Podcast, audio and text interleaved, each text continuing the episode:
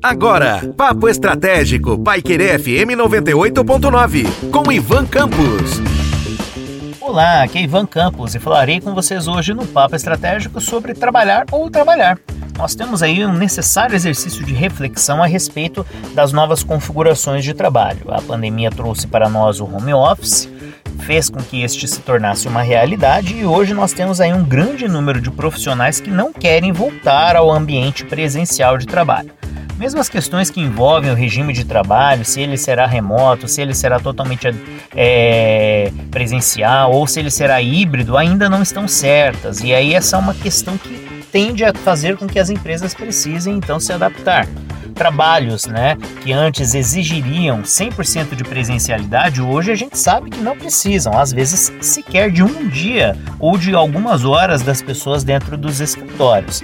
Em contrapartida, sabemos que existem trabalhos que exigem e que estavam, né, sofrendo por conta das questões relacionadas ao trabalho remoto, por conta da pandemia e da necessidade do distanciamento social. Então, algumas empresas de determinados setores sofreram e padeceram por conta da necessária adaptação então ao regime de trabalho remoto.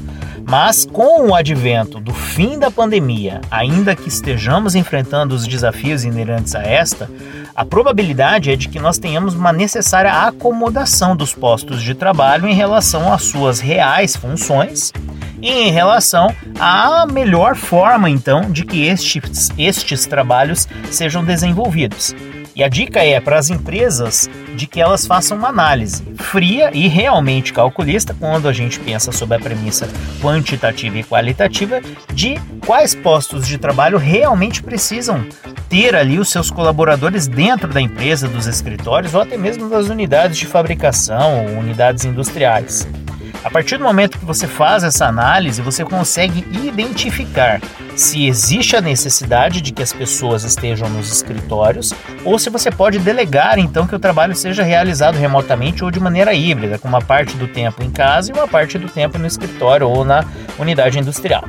Feita essa reflexão e esse estudo, há a necessidade de que a gente tenha então é, uma adequação não só do regime de trabalho dos colaboradores, mas também propriamente dito da maneira como estes exercerão o trabalho. E aí você passa então a cobrar não mais a carga horária ou a presencialidade, mas sim a produtividade e a qualidade das entregas. O colaborador que hoje está trabalhando em regime remoto ou mesmo híbrido, ele já identificou que ele consegue dar conta do recado e às vezes em menos horas do que se ele estivesse cumprindo uma jornada de 40 horas semanais ou 44 horas semanais na empresa.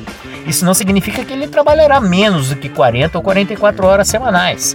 Isso significa que ele terá a possibilidade de fazer o seu trabalho na carga horária ou então dentro da carga horária que ele entender que é a mais adequada.